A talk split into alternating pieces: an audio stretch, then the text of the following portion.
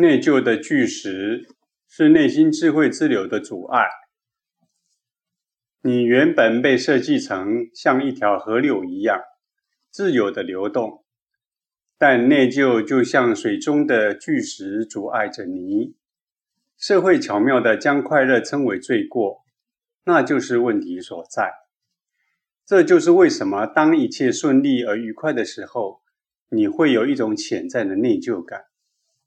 社会教导你，快乐和享受生活在某种程度上是不负责任的，所以你感到内疚。但是，当你感到悲伤和沮丧时，你会感到内疚吗？没有。你被教导说，生命是一连串的痛苦和忍耐，幸福有时候会悄然进入，这也是人们在你快乐和微笑的时候。不能够接受它的原因，他们会灌输你的内疚，试着让你回到所谓的现实。例如，当你在海滩上享受跳舞或放松时，突然间你会因为想到尚未做完的工作及责任而产生罪恶感。罪恶感没有根据，但它可以摧毁你的整个生命。如果你能够毫无愧疚地生活，你将能够履行你的责任，并享受每一刻，没有任何遗憾。问题在于你的内心中满充满了不属于你的杂音，完全是你母亲、父亲、朋友、老师、邻居的声音。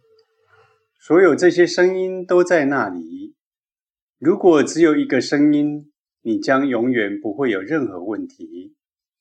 你的思想会像河流一样移动，但是有太多的声音告诉你这么多的事情，并在你的生活中创造了内疚的巨石。只要你像河流一样流动，你就会在生活中表现出非凡的智慧，每一分钟都会充满能量。在你允许罪恶感的那一刻。在你自由流动中停下来的那一刻，你的生命就会产生凝块。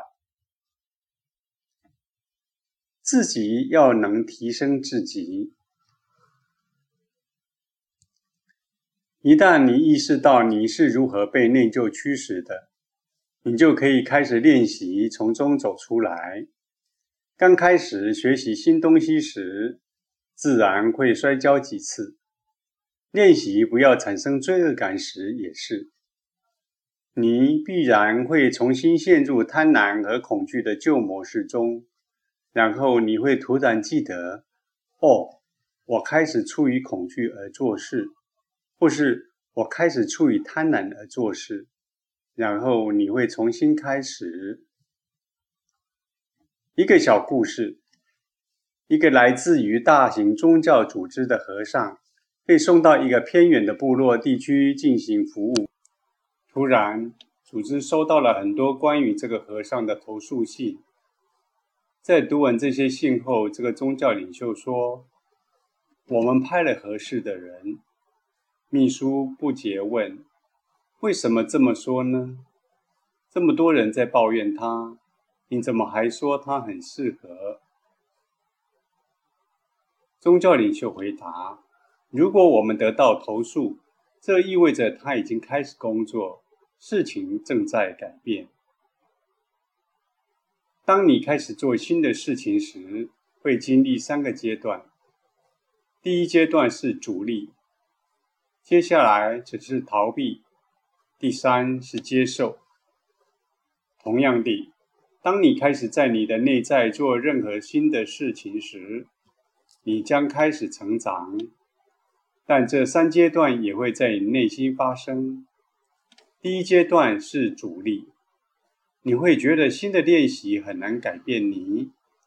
接下来你开始逃避，你会一次又一次地回到过去。你的旧有习性会抵制，它会创造各种并发症。如果你允许这些阻力增长，你就会成为自己的敌人。克里希那在《波切梵歌》中说：“让你自己提升自己。如果你不这样做，那么你将是你最大的敌人。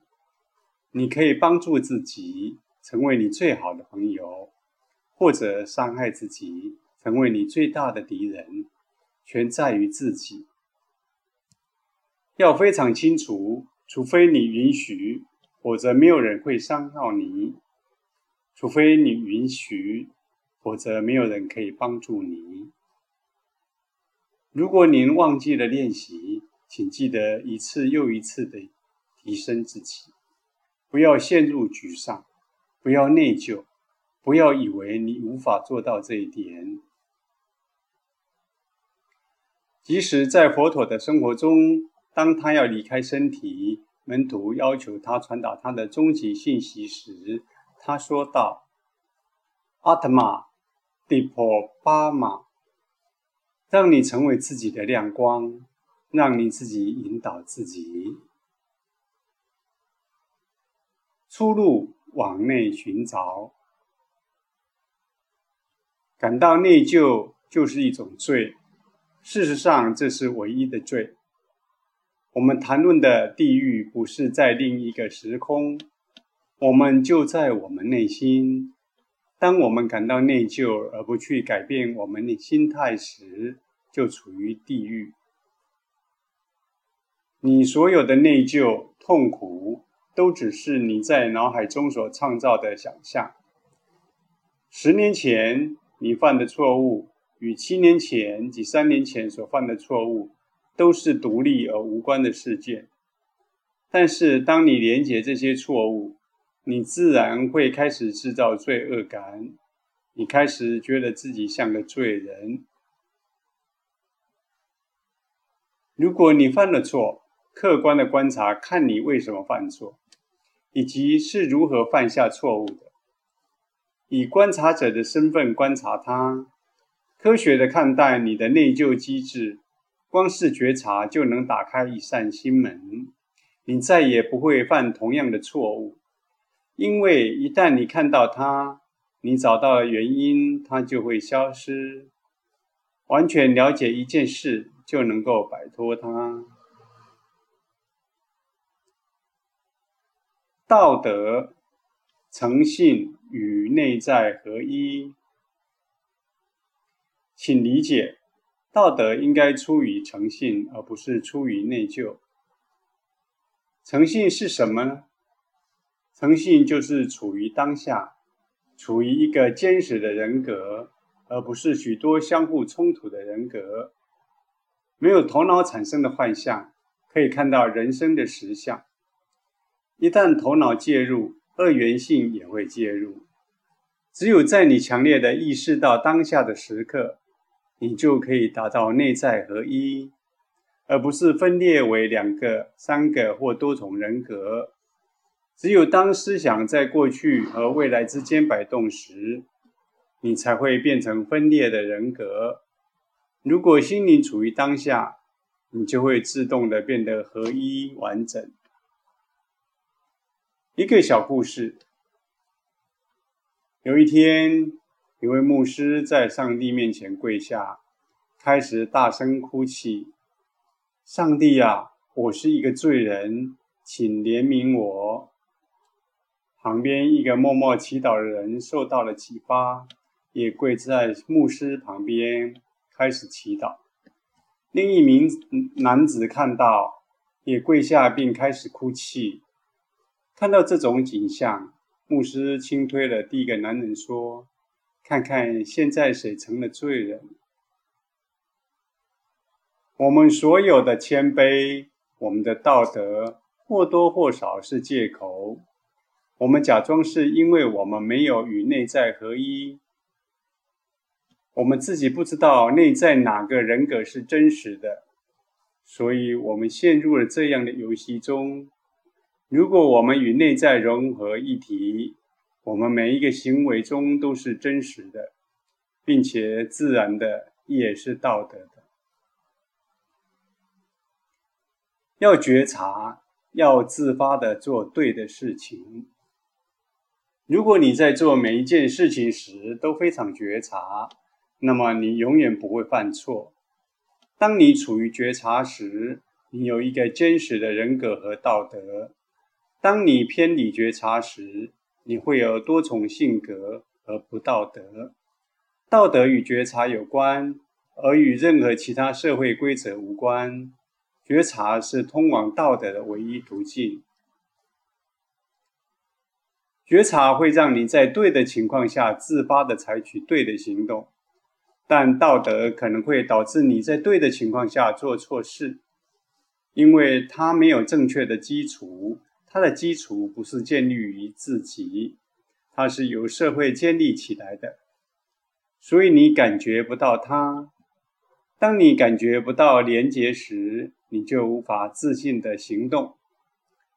一旦你能与自己内在合一，你将以觉察为中心。如果你意识是分散的，将不会有觉察力，你将只能依靠道德来指导你自己。良知、道德与意识觉察。当你开始内化社会规范时，你就会在内在创造一个深深的伤口。你破坏了与生俱来的智慧。据我所知，孩子们最初可以被给一套规则，让他们不会从觉察的路径中偏移。但很快的，他们就必须要被教导对生活的了解，需要透过觉察来过生活，而不是道德。如果你生活在觉察中，你将自然的也会过着道德生活。道德只是肤浅的一层，而觉察源自于你的存在。道德是社会的，意识是自然发生内在的。道德是意识。的不良替代品。人们问我：“师傅，你在说什么？你现在在拉低整个社会结构。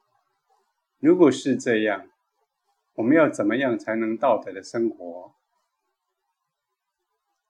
我告诉他们：“要明白，只有孩子才需要被强迫道德。对于他们，你会说要乖。”我就给你糖果。对一个孩子，你可以拿糖果限制他，你是基于恐惧或贪婪的强加道德给他。但对你一个大人来说，是时候成长了，你不再是孩子。当我说觉察，我指的是你内在智慧的能量。规则。打破规则的自然本能。当任何事情只要有定出规格要你遵守时，你总是要想要逃避这些规定。例如，当你没有看到警察时，你总是超速。一个小故事：有一个警察在高速路上拦下一台超速行驶的车，当他准备向驾驶开罚单时，司机辩称说：“警察先生，我只是想让我的车和后面的车之间保持一个安全的距离而已。”当你盲目的遵守规则而没有了解背后的精神时，会发生的事就是，你只是等着有一个借口去打破它们。诚实的问自己：如果没有规则，没有监管的机关来检查你所做的事？你会是和现在一样的人吗？你会像现在这样做事吗？如果你的答案是否定的，那么你要明白，遵守这些规则只是基于你的道德判断，并非真正出于自你的内心。要不是你还没有内化这些规则，就是你根本就不认同。这就是为什么你没有按照你自己自然的方式去做事的原因了。